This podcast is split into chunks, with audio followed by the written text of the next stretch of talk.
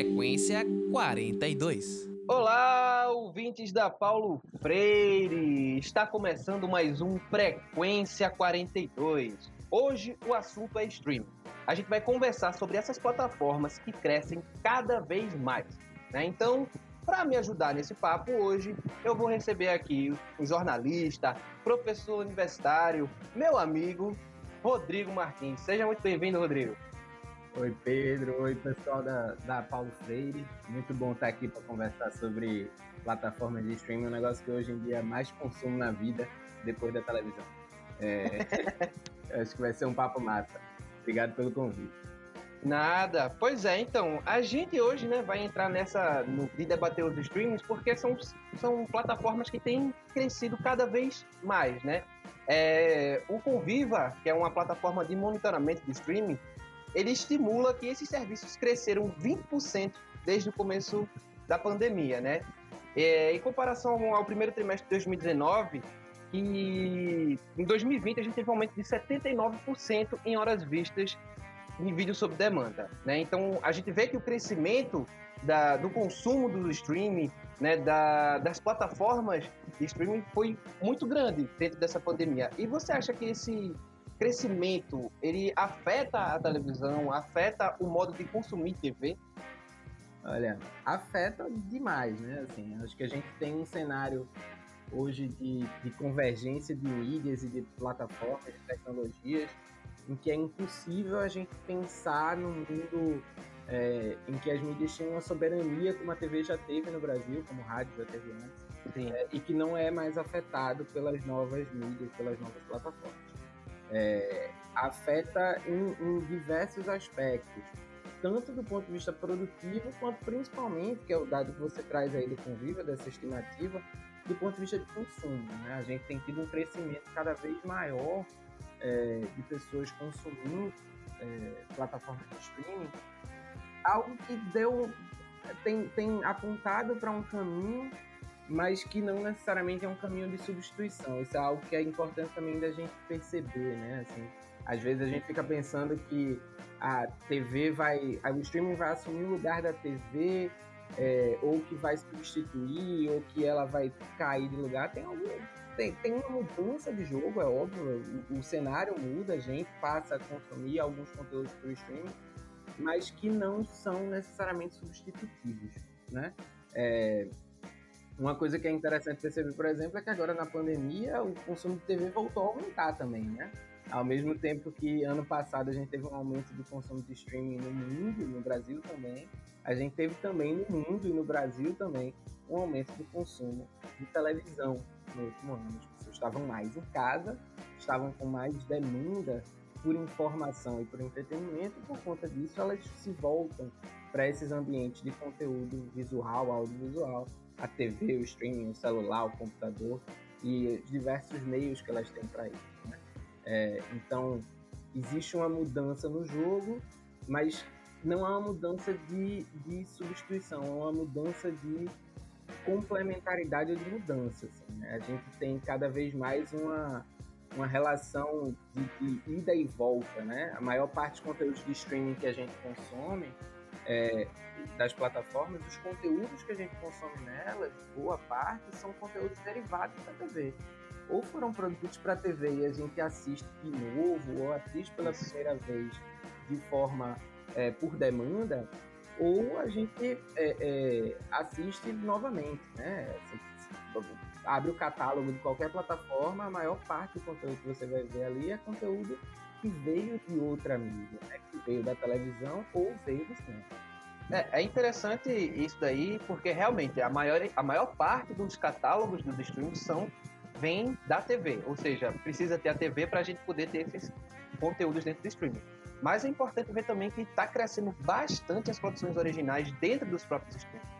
A Disney Plus, por exemplo, ela, tá, ela vai criar conteúdos exclusivos né? Tanto filme, quanto série, quanto o que for lá dentro da, da, plataforma dela. É uma coisa absurda os planos da Disney Plus, né? A Netflix também é uma coisa que está cada vez mais crescendo conteúdos originais e dentro de cada país, diga-se de passagem, porque está trazendo conteúdo original Coreia, Japão, é, Suécia, Noruega e assim por diante. Então, é, você vê também que eles estão buscando se afirmar também ainda como espaço. Eu não vou dizer que eles, eles já têm um espaço muito grande, mas eles querem é, galgar essa força maior, assim, também, com esses conteúdos originais.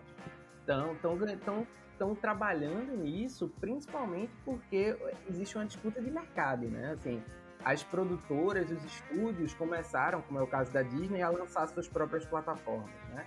É, Exatamente. Esses desses agentes que geravam conteúdo que se tornava lucro para as plataformas de streaming, é, em termos de assinantes e tempo de consumo, que por vezes poderia se reverter em, em mercado publicitário, apesar de que a maior parte não tem publicidade, é, começaram a ver que eles também podem jogar esse jogo de ser um, um ofertar esse serviço.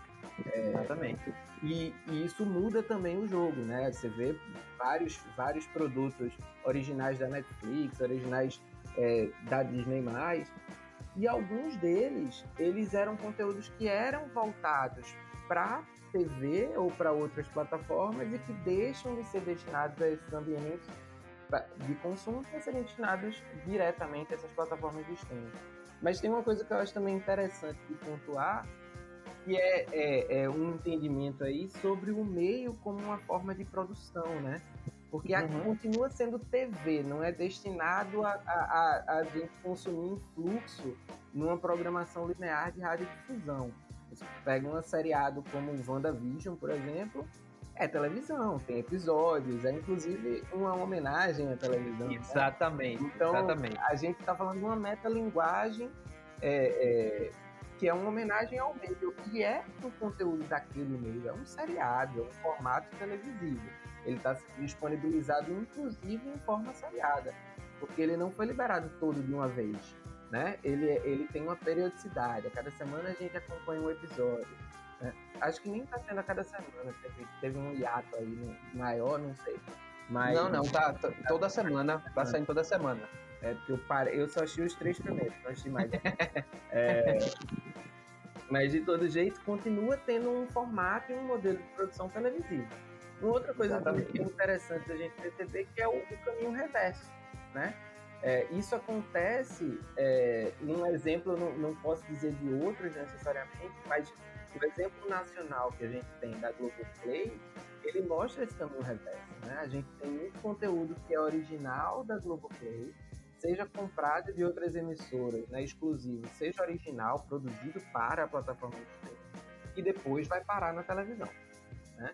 É, o exemplo de Aruanas, Chipados e outros produtos desenvolvidos para o streaming que depois entram na grade de programação e que inclusive geram uma audiência nova, né? É, é, porque você não tem uma audiência. Você tem o Globoplay, ele está crescendo cada vez mais. Mas quando você passa isso para TV, a audiência é, que não tem o acesso ao streaming vai poder assistir aquela série ali né, mais facilmente, né? Vai estar ali disponível no, claro, no horário que for exibido, você vai ter a condição de assistir isso daí. Tem muita gente que assiste, muita gente. Exatamente. E isso, inclusive, é uma das coisas que coloca a gente, falando de Brasil especificamente, num lugar bem é, é, interessante de observar esse crescimento dos streaming, né?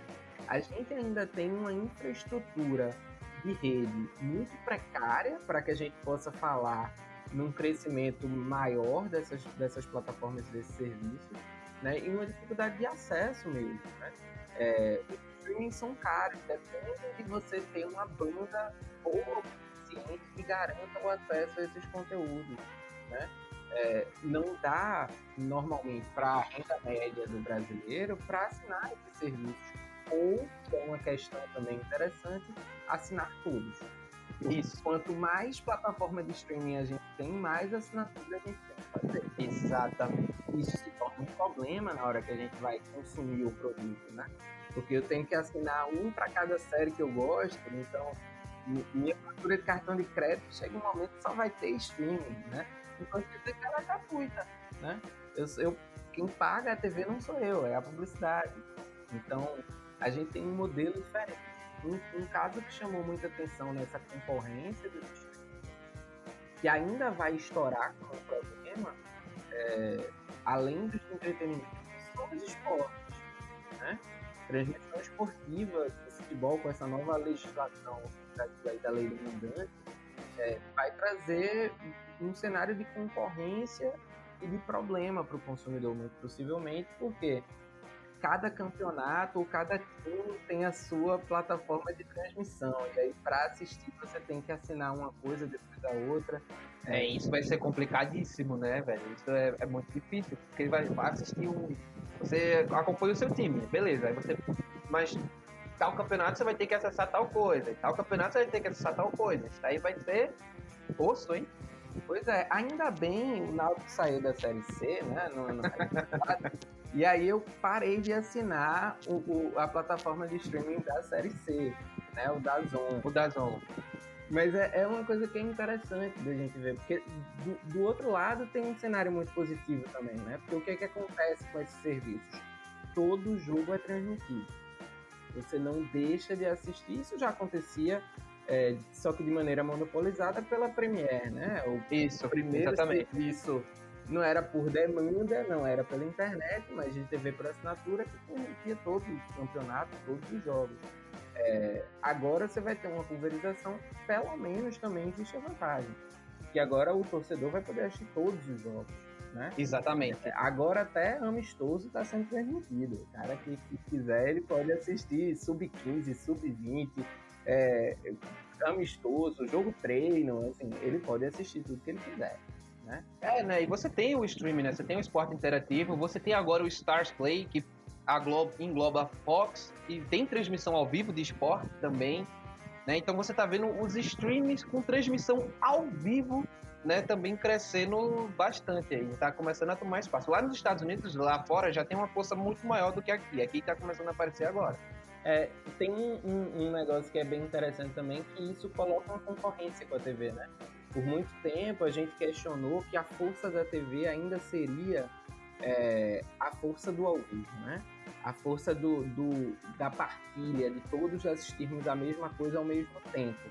E isso, de fato, ainda é uma força muito grande da televisão. Né? Ela tem maior potencial de, de experiência coletiva audiovisual que você pode imaginar, né? pensar na, no, no, na dimensão de acesso, né, de o quanto a TV chega no território nacional, ela chega quase no Brasil inteiro. Então é possível que o Brasil inteiro assista ao mesmo produto simultaneamente. Isso também vai, vai ser difícil do streaming chegar enquanto capilaridade, mas ao fazer transmissões ao vivo de conteúdo, ser uma plataforma que não é só de conteúdo por demanda, mas é também de transmissões diretas, também faz ele crescer e mexer no jogo. Mas vale a mesma coisa.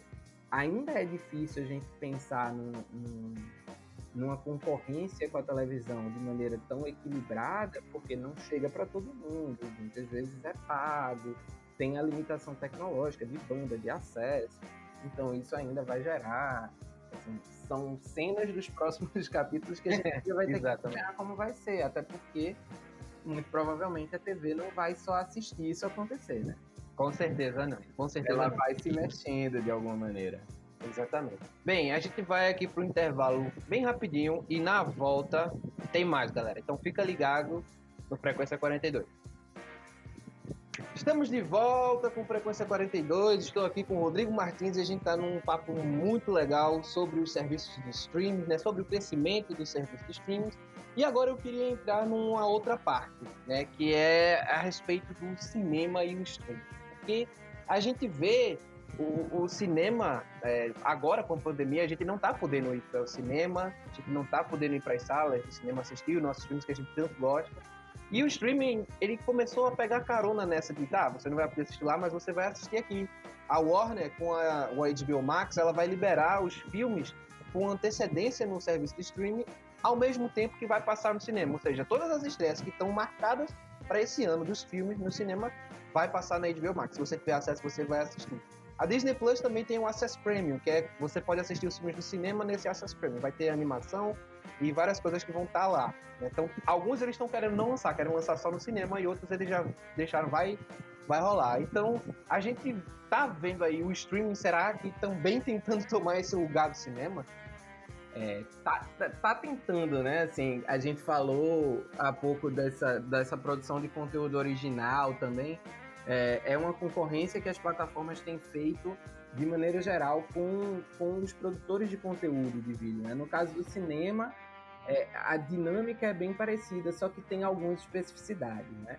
Porque no caso da, do, do cinema, a gente, além da concorrência por produzir conteúdo para ser consumido, é uma, é uma tecla muito batida em termos do consumo, consumo cinematográfico, que é a experiência. Né? É, a experiência é da sala de cinema ela não é a mesma experiência da sala de casa. Né? A gente tem um conflito um pouco diferente aí, que não é simplesmente da forma como a gente acessa um conteúdo, se num horário pré-determinado pela emissora de programação, ou se no horário que eu quero, é o, é o que diferencia assistir um conteúdo televisivo por streaming ou na televisão, da experiência de ir ao cinema, né? A gente tem aí um, um, uma barreira é, de diversas ordens, né? É, a, porque além da experiência, a gente também trabalha com uma outra distinção, que é a distinção mesmo tecnológica e expressiva, tecnoestética, né? da sala de cinema, porque a qualidade de projeção, de som, a estrutura acústica é, é outra coisa. É outra coisa. A gente não tem, é, não tem a mesma, definitivamente não tem a mesma experiência, né? Não, é, não tem. Isso cria barreiras dos dois lados, não só de quem está tendo a experiência do consumidor que vai comprar o ingresso para ficar lá na, na sala de cinema e assistir o filme, mas também de quem produz, porque se você pensa um filme com aquela é, é, dimensão de tela, a gente sabe que o cinema tem diversas dimensões de tela, né? Isso faz Sim. diferença na projeção de determinados filmes. Sistemas de projeção de som também que afetam a forma como a gente escuta e como o som é, constrói a narrativa do filme. E quem produz, às vezes, não, não quer perder a possibilidade de fazer essa experiência acontecer, né? É, existe uma dificuldade imensa da gente colocar essa qualidade ou essas experiências nesses sistemas de distribuição que a gente tem para os streamings, que são computadores, celulares e aparelhos de TV. É, mas por outro lado, vendo também um exemplo, é, Martin Scorsese, ele queria muito fazer um filme, que era o irlandês, mas nenhum estúdio quis bancar o filme. Um filme de não sei quantas horas, e tinha um ritmo tal, ele queria fazer isso, ele queria rejuvenescer o cara digitalmente, não sei o que, todo o esquema que ele queria fazer e ninguém quis fazer. E Martin Scorsese era um dos caras que mais criticavam essa ideia de passar, fazer filmes no serviço de streaming. E aí veio a Netflix e disse: Ó, oh, velho, vamos lá, a gente banca. E aí o cara fez o filme dele para o serviço de streaming, filme que fez um certo sucesso, chegou até aí concorrer a Oscar e tudo mais, que é outra coisa que os serviços estão querendo botar seus filmes no Oscar né? E tá aí, o velho ficou satisfeito, fez o, fez o filme que ele queria fazer e deixou de falar mal dos serviços de streaming também, que foi um ganho pra Netflix e pra o serviço de streaming.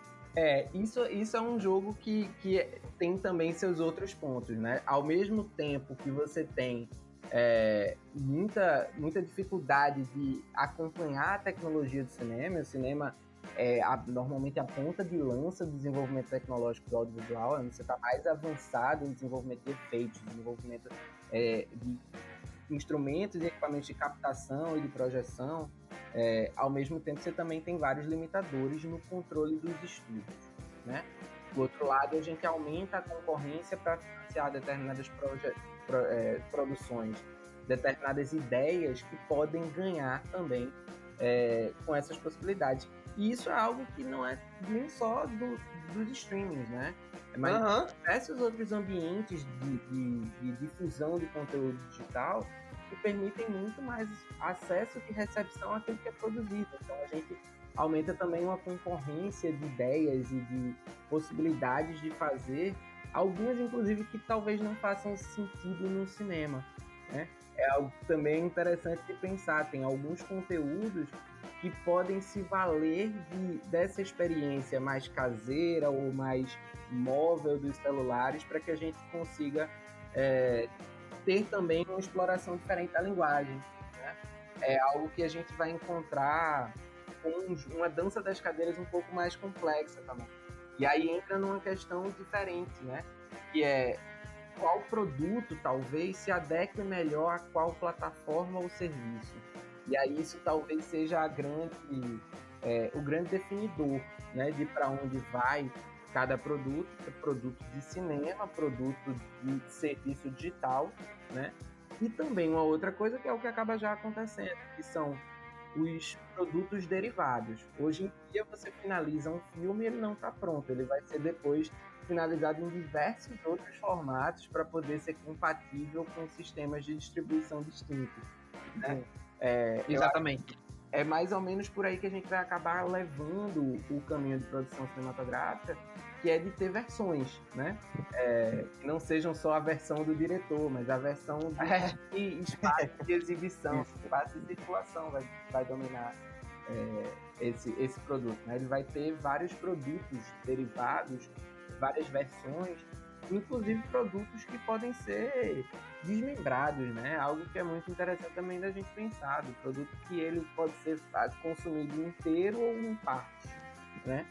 É, e uma coisa que vocês prestam atenção é, por exemplo, a Disney, ela já chegou fazendo isso, né? Que ela já fazia com as séries de TV dela, que derivavam do universo cinematográfico da Marvel, né? Mas agora ela já estipulou o seguinte, ó, a gente vai ter os filmes e a gente vai ter esse conteúdo aqui que de certa forma vai ligar com aquele filme ali. WandaVision é um exemplo disso, que vai abrir a porta para o próximo filme do Doutor Estranho. Hum. A gente tem a gente tem os filmes de Star Wars, né? Que foram lançados, acabou uma saga, vai ter outras sagas, com certeza. E tem os conteúdos originais de Star Wars que possivelmente vão abrir espaço para as coisas cinematográficas. Então a gente já vê uma coisa que é feito para o seu serviço de streaming, mas que vai conversar com o cinema também. Tem essa porta também que está se abrindo. Também. É, o, o entrecruzamento, né? Inclusive das narrativas. É, é, é isso que a gente acaba compondo nesse cenário. A gente vai ter cada vez mais essa, essa mudança tanto de poder consumir uma coisa, um, um conteúdo em várias plataformas, quanto desse, dos conteúdos de cada plataforma dialogarem entre si, né? Vai ser um cenário e um mar cada vez mais interessante de navegar. Tem uma coisa que eu queria comentar, assim, que, que, que falou, Pedro, é, é a coisa da, do Oscar e das premiações, né? Isso ainda vai ser fiel da balança é, para a gente manter um mercado de cinema ativo, que é outra coisa que eu não consigo não nomear. É que a gente também tem outros interesses que não são só dos produtores, mas de quem distribui. Né? Exatamente. A cadeia de cinema, né? De cinema agora eu tô falando dos exibidores, de quem projeta, uhum. né? de quem distribui o filme para as salas de cinema, ela também tem muita pressão nesse cenário, né? Porque Com certeza. São investimentos altíssimos para você ter salas de cinema de qualidade é, as estruturas de encadeamento e distribuição de filmes também têm muito dinheiro envolvido em jogo. Então, eles também são agentes que fazem parte dessa, dessa matemática ou desse novo oceano né, que a gente pode navegar. E isso vai trazer muito mais é, é, é caldo para essa discussão. Exato, tanto que é, o Oscar só aceita os filmes da Netflix, originais da Netflix, que passem algum período de tempo no cinema. Então eles não estão querendo pegar filmes que vão diretamente para o serviço de streaming e dizer que ah, vai disputar Oscar. Tanto que a Netflix ela estipula um tempo, um período que esses filmes vão ficar lá em exibição, as pessoas vão ter que ir para o cinema para assistir, e depois isso vai entrar rapidíssimo no, no, serviço de streaming e você vai poder assistir rapidíssimo lá também. Ou então passa ao mesmo tempo, enquanto tá passando no cinema, tá passando no streaming, para poder concorrer aos prêmios, né?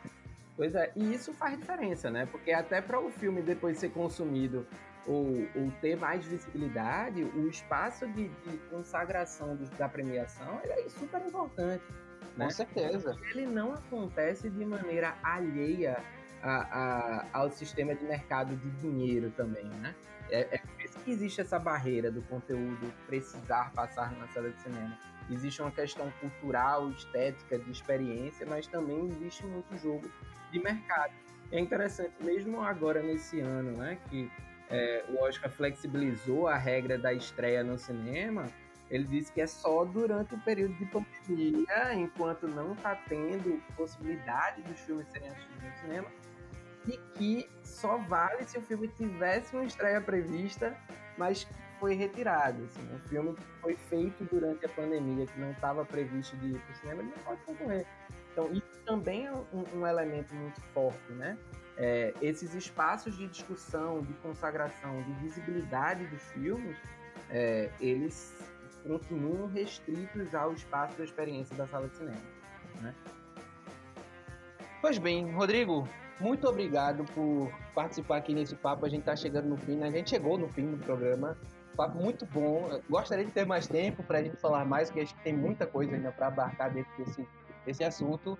Mas eu, eu agradeço bastante pela sua presença aqui. Eu que agradeço é... o convite, velho. Foi massa. Eu, como eu disse, adoro conversar sobre essas coisas e podia falar aqui mais 30 horas, né? É quase, quase uma programação de televisão aqui que a gente podia fazer só falando sobre isso. Não, com certeza. Com certeza. Então é isso. É, a gente fica, vai ficando por aqui. É, vocês, ouvintes da Paulo Freire, espero que vocês tenham gostado do programa. Fiquem ligados para a próxima quinta-feira que vai ter mais papos interessantíssimos sobre cultura pop, entretenimento e nessa discussão assim super de boa, beleza, galera? Um beijo e até a próxima!